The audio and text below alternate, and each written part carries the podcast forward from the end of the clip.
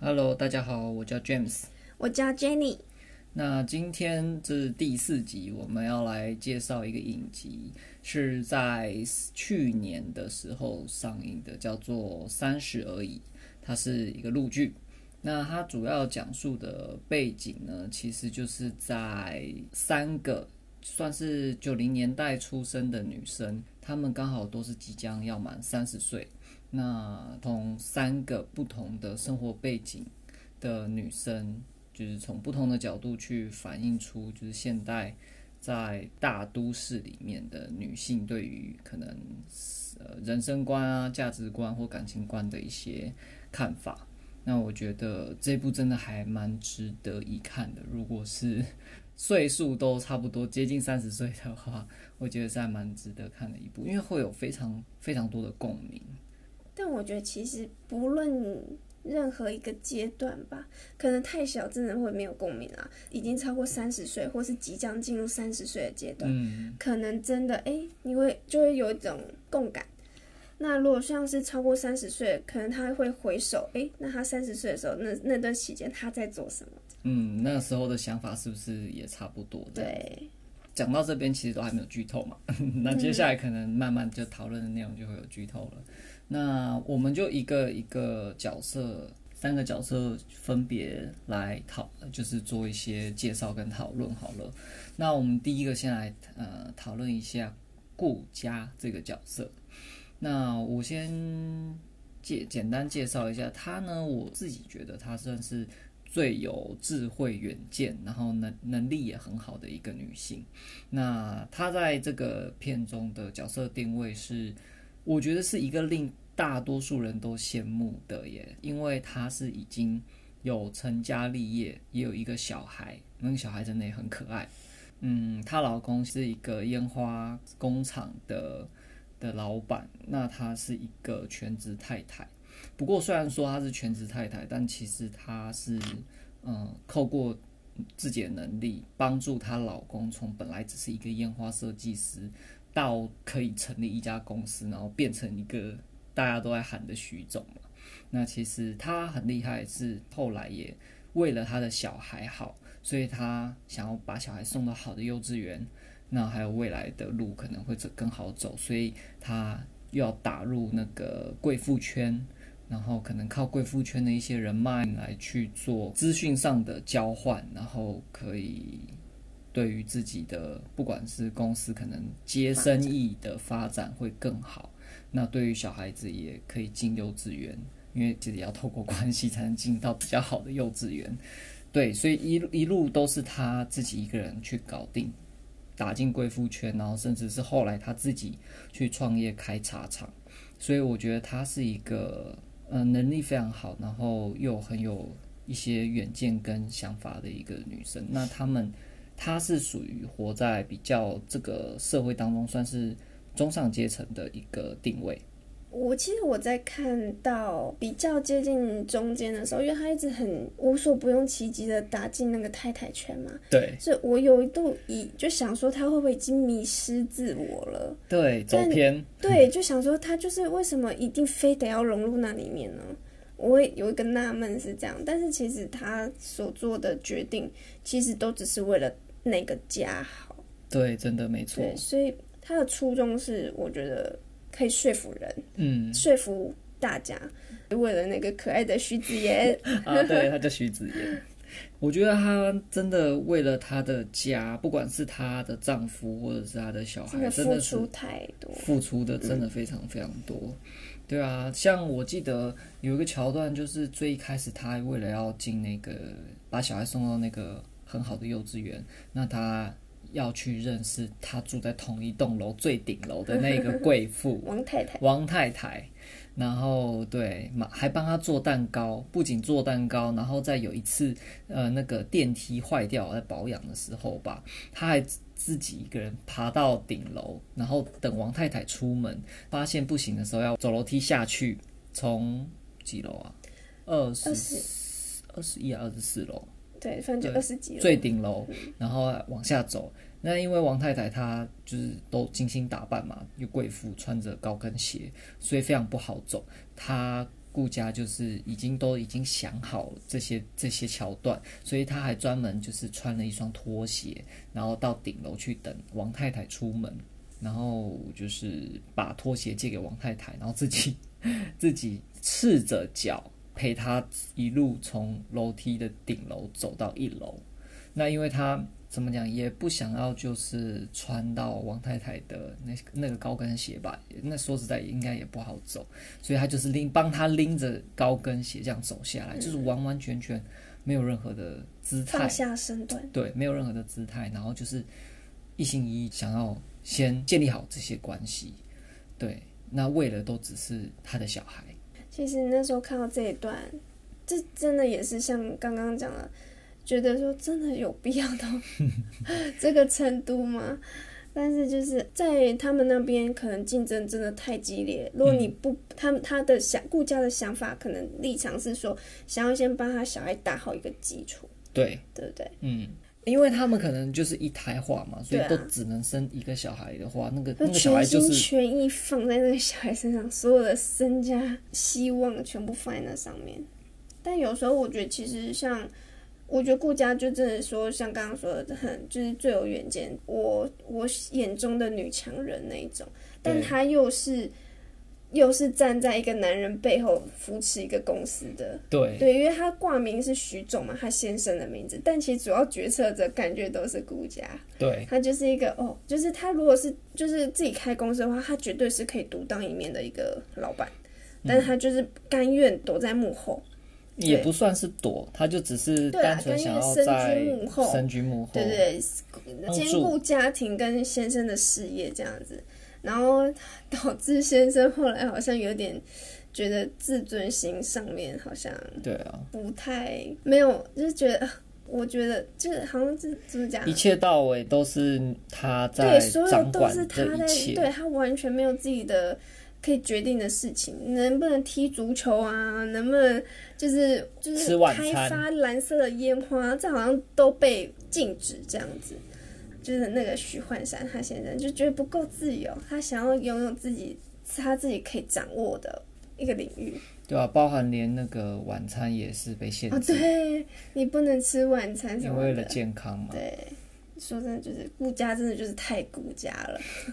他这个取的名字就非常的好，就是同音嘛，同音。对，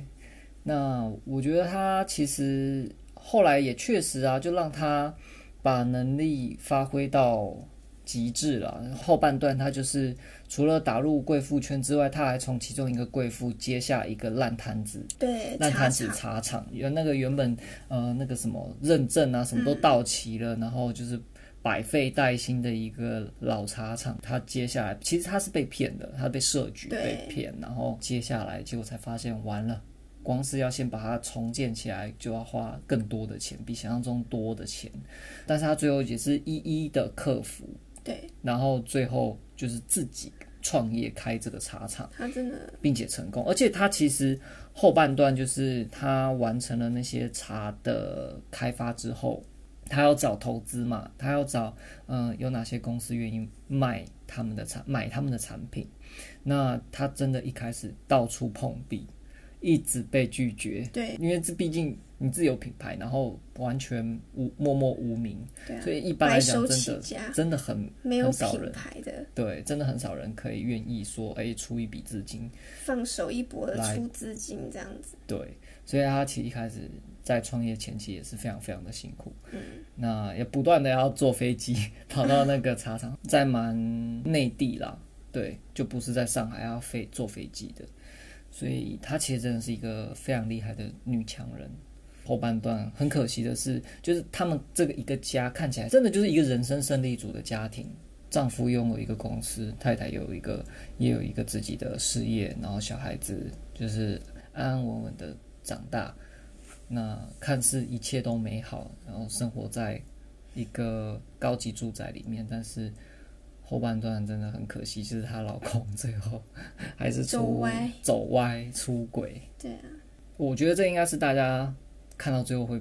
意想不到的地对方啊，吧。而且真的是一刚开始，我觉得天啊，徐焕山就是一个完完全全就是宠妻魔人，就什么太太说什么好，嗯他还说什么都对，对，就是而且其实有一段很有一段我想起来很浪漫呢、就是在顾佳三十岁的那个生啊日、对啊，生日排 party，场之大，完完全全就像是一个求婚，求婚的一个过程，没错，对，一个求婚，重现求婚的感觉。对啊，结果看到后来真的是越来越歪掉，就真的很可外惜，遇什么的，对然后而且连外遇都自己不能收烂摊子，还要顾家人帮他。对我觉得他就是一个没有决策能力的人啊。对，到最后对啊就是连公司的决策给顾家，连自己外遇的事情也要交给顾家决定，不是决定是要哦对由就他是来解决，来解决那件事情。他什么这公司的烂摊子都交给顾家嘛，对不对？只要有什么事情，哦，你找顾家谈。 对，他自己的这种事情都处理不其实某好，种程度上还也是反映出他就是一太个比较依赖嗯依赖，对然后自己其实真的没有太多想法。能力跟想法的对男，啦生。但是说真的，因为他自己也有说他是设计师，对就是只要设计烟花，他的初衷就是设计烟花。突然他变成一个公司老板，对，那会不会就是也是顾家强加在许幻山身上的一个枷也锁不？是没有这种可能。，对，那那许幻山就一一直觉得哦，我我就想做这件事情，那为什么不能做这样的对感觉？他需要一个被人肯定的感对受，对所以所以然后那个小女孩，她又肯定她哇，你做这个烟火好对，漂很亮，啊漂亮。好厉害，对，所以她就觉得哦，好像被满足到了，嗯就，渐渐渐渐，哎、就哎、走偏了。走偏啦，那我觉得他真的其实就是想要以得到一个肯定，然后自己可以做一些他想要做的事情，嗯能够自己做决定。只是说可能顾家在这方面比较强强势势，对，强势了一点对。那所以我觉得才最终导致因为他们这样子。对，因为顾家还会跟她分析说为什么你要这样做，这样做为什么，就是对她非常觉得理性对对对，非常理性。那徐焕山就是一个哦设计师的脑袋，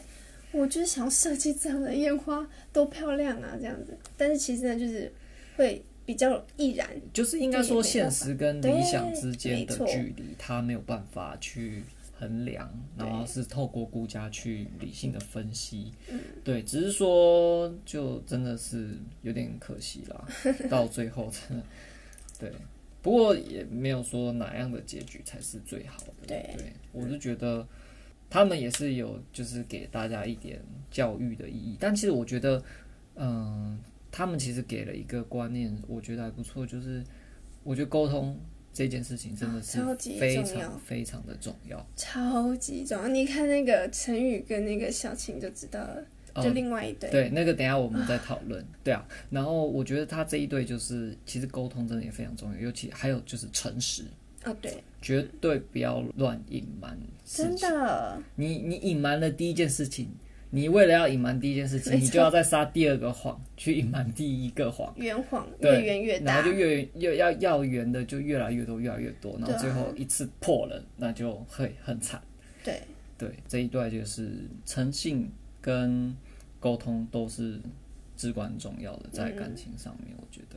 我觉得对啊，就真的是这一部就是整个就是诚信跟沟通吧，我觉得就是贯穿整部，嗯对没错。只是用不同的故事线。再来第二个是我们来讨论一下王曼妮，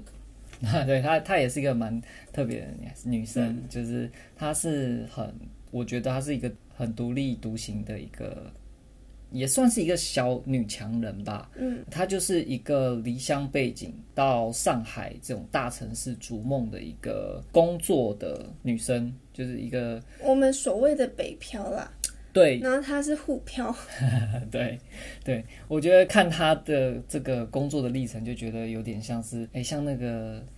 前几年不是有一个很红的《飘向北方》那首歌，就是其实都在唱出这些漂泊族的一些心声。嗯，那他其实也是蛮有想法。跟脑袋的人，那他其实是对生活也很有期待跟追求的，对。那只不过就是，呃，他在感情上比较有自己的坚持。对有自己的坚持，所以他一直都是单身。然后好不容易有遇到一个完美情人，看似完美情人，对，那只是说他的感情路还是有点坎坷，坎坷我觉得还是蛮坎坷的。那我觉得他这个角色反映了一大部分从可能外地离乡背景到繁华都市的漂泊族的一个心声吧。那再看他的故事线，我觉得有一个还蛮有感触的，就是他有提到说，好像在这个城市不管待多久，你再怎么努力，好像也找不到一个归属感，就是好像没有那种家的感觉。没有办法定下来。对对对，好像你再怎么样努力，好像都无法就是真的生根下来的那种感觉，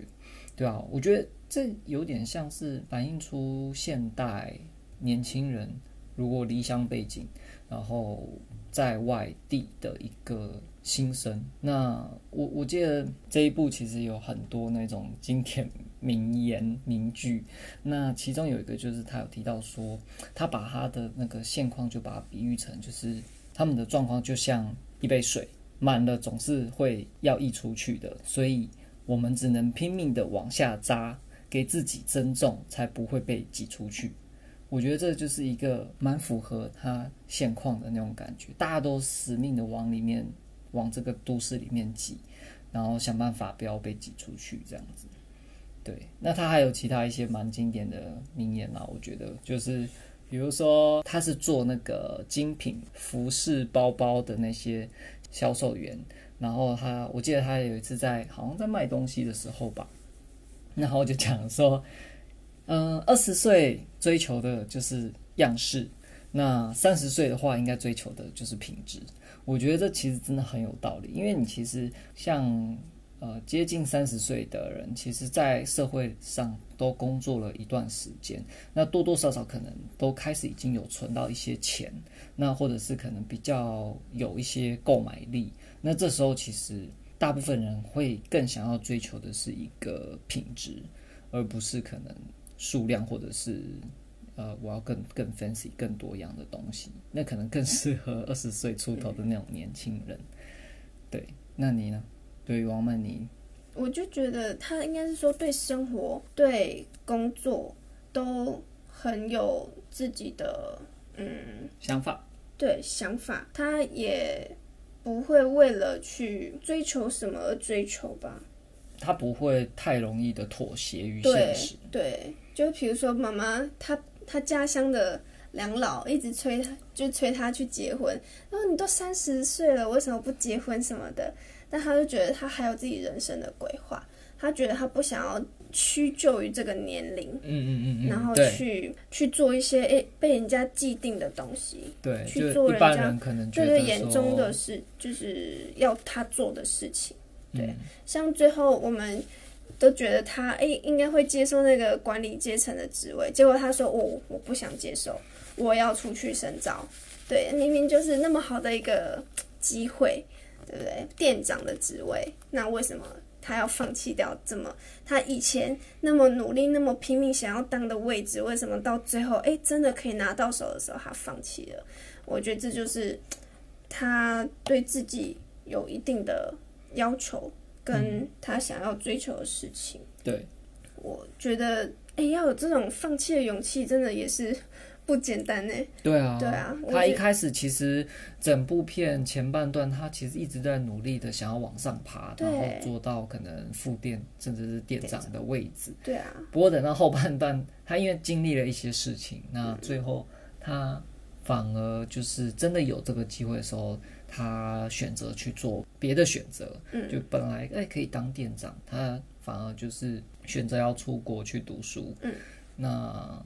我记得他有讲，也有讲一个很经典的名言啦，就是说不要因为一座城市。呃，被限制了自己的脚步吧，好像有讲到这一这一句话我。觉得其实因为曼妮相对于顾家，呃，顾家算是中上，她就是中到中中产下，中对产对阶级中啦嗯产阶级啦，所以她会更多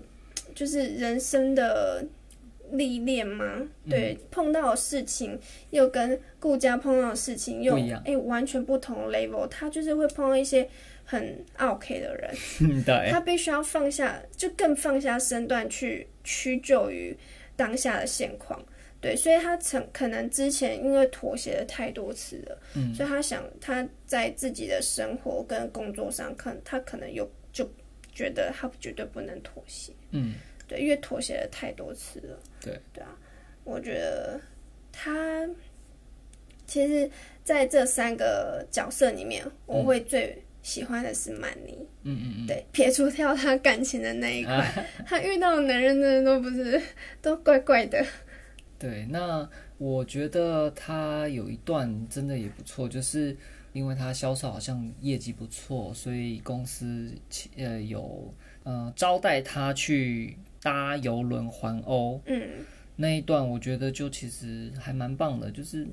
嗯，你也不需要说一定非得要跟谁出去旅行，就一个人，他就一个人，嗯，就是搭上游轮，然后就自己自己去旅行。对。我觉得其实很棒，呃对啊，我觉得他的想法也不错。嗯为什么非得要两个人才能成型？他自己一个人去就好啦。对，这就是内心丰富的人，我觉得啦，就是内心丰富嗯而的人，且要很就是一独个立人，对一个人其实也没怎样啊，就是为何不行？嗯对啊。然后可是就是在那个游轮上， 遇到了一个完美男子，看似完美的男子。对那其实哦，这个真的是也是一一开始我们怎么看都觉得，哎，好像真的呃有机会哎。对，而且那时候还想说，终于出现一个配得上王曼妮的人了。对，结果呢？而且他们其实还进进行身家调查，一开始想说对会不会有什么透过各内种幕对对对，那个顾家能接触到的手段，就是去就是查去他，查他的底细。确实没有结对婚，好像就是单身。对就殊不知此男藏得非常的深，对就是他是不婚主义，他就是不结婚，但他其实早就有一个什么七八年的女朋友在香港，嗯，只是他一直隐藏着他的身那个那个女生的身份，然后就这样跟王曼妮在一起，我他就觉得而超过且分。他最渣的一句话说他在香港可以，那你为什么在上海不行？ 超渣的哎、什么、就是这什么歪理啊？为什为什么么一个地方就要一个？对啊，为什么人家能接受你就不能接对，受？为这什什么么？歪理？对啊，超诡异的，超级。对，然后就我觉得他就是用他自己的不婚主义这种理由对理由，就只是就只是找这个借口来花心而已啊。对，对啊，我觉得就真的是，前半段他真的看起来真的哎很，完对美。啊，就整个哎，就是什么财富自由，对，他是财富自由的对，然后有钱到人处旅游，哎，看似就是哎，人生就真的彻底自由那种感觉，嗯，而且也做蛮多蛮多贴心，然对后，就浪漫的事对，很情。浪漫，然后还帮曼妮买车啊，然后对帮他什么说哎，可要帮他租公寓啊什么的，对，对，但是后来他讲出说他不婚主义，我觉得哎、诶这个有怪怪猫腻，哪里很奇怪？后面整果个然整个对最令人震惊的渣男，真的让曼妮整个超级失望，嗯就是伤心欲绝，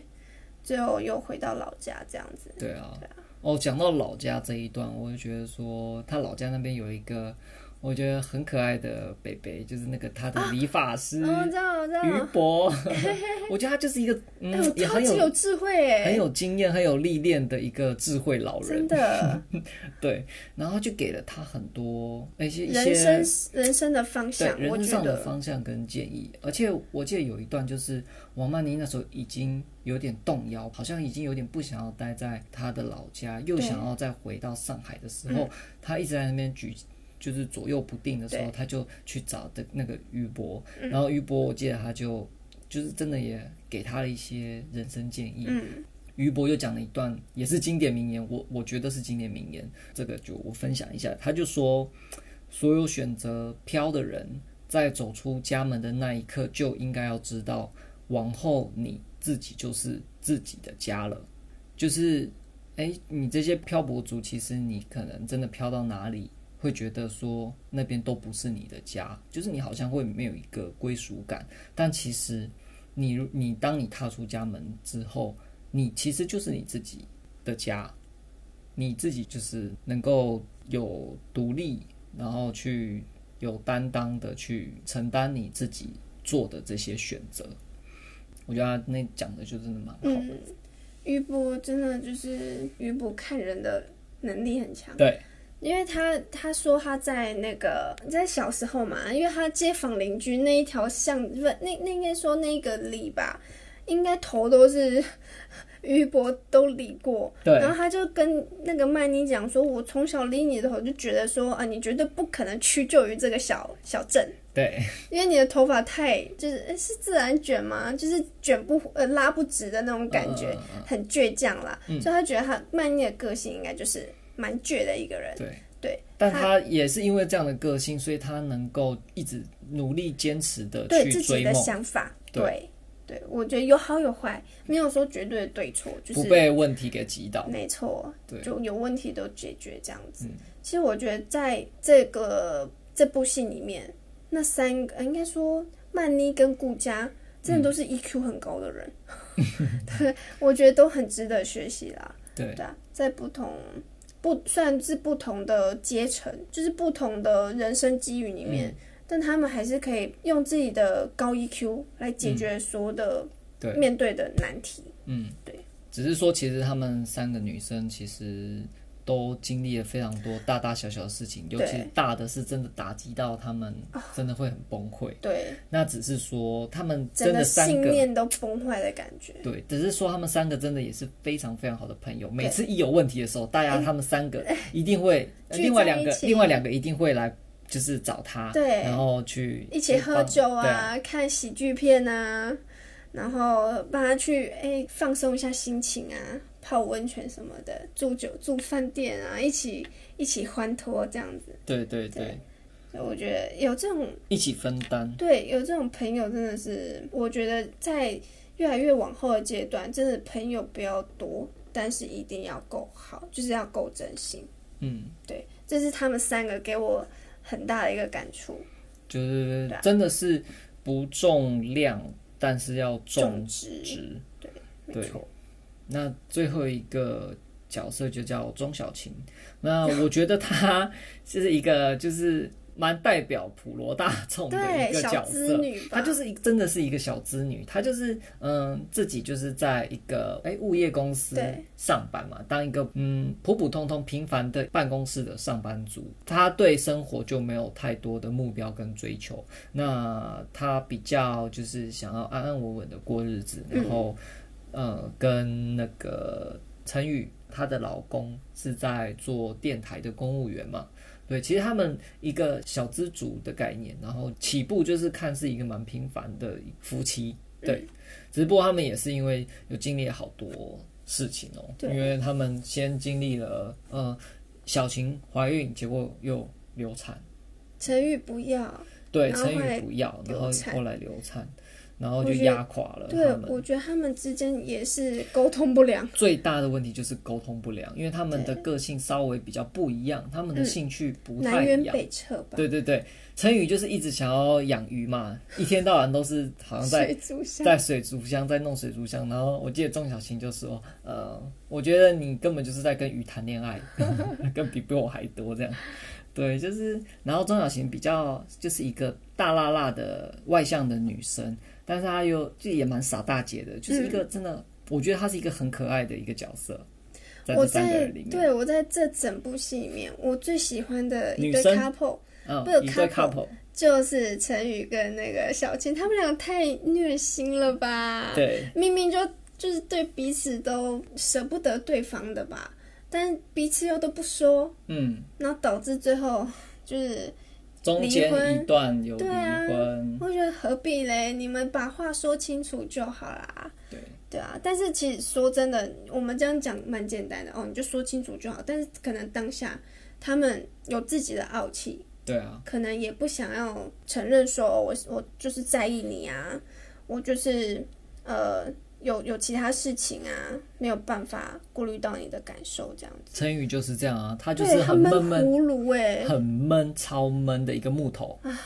对，对啊然后他就是有什么东西他不太会去表达，对但他其实是会用行动去做一些事情。 对，但小晴都没有 catch 到，对，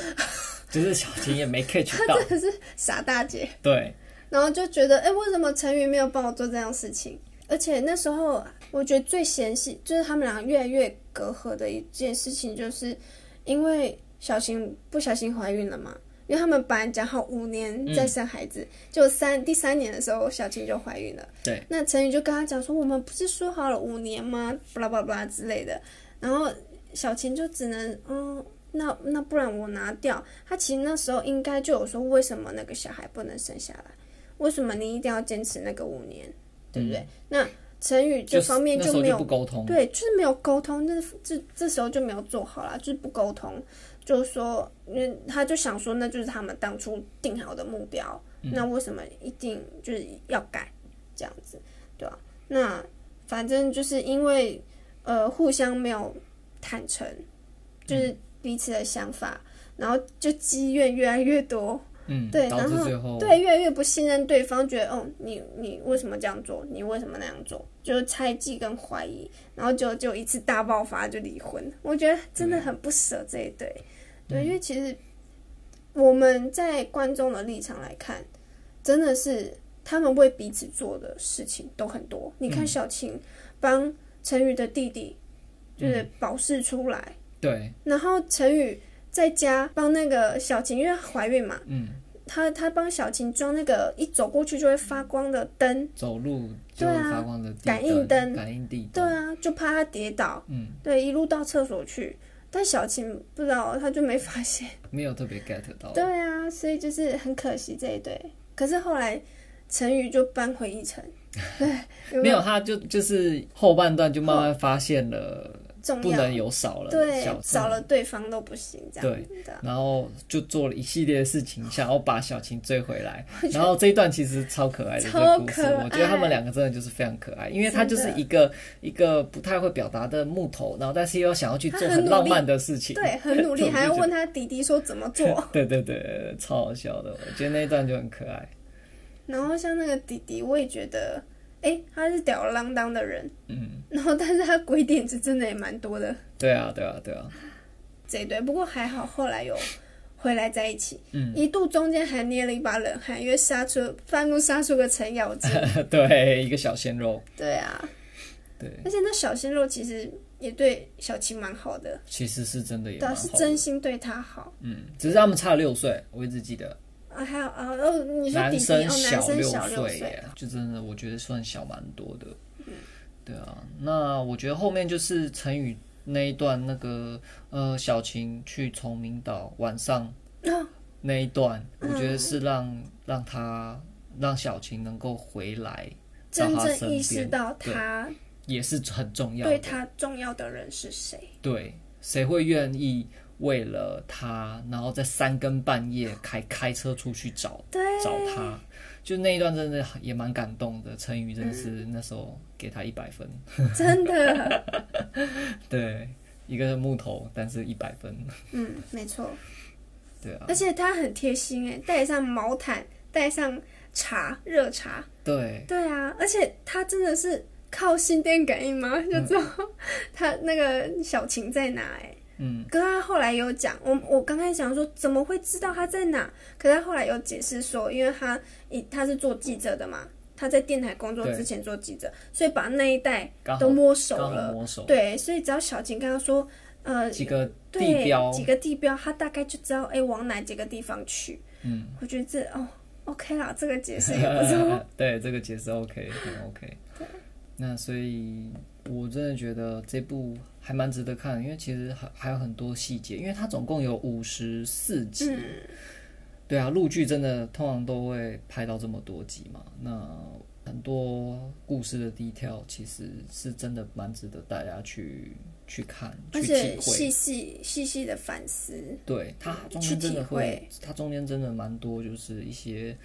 故事跟一些后来被成为经典名句的这些观念、想法，嗯就是很值得大家去体会、去思考。没错。嗯，对啊，那以上大概就是三十而已。嗯，对啊，那大家这很推荐大家去看。这个真的是，我觉得没有办法用三十分钟或几分钟就可以讲讲出完哎这一部的精髓，对， 真的太多，每一段都是可以细细品味好久的。而且它其实没有太多拖戏的桥段，嗯，它都是一个故事接着一个，很对还算蛮紧凑的，因为毕竟是三个主像角交的织在一对起故的事线在人跑，生线，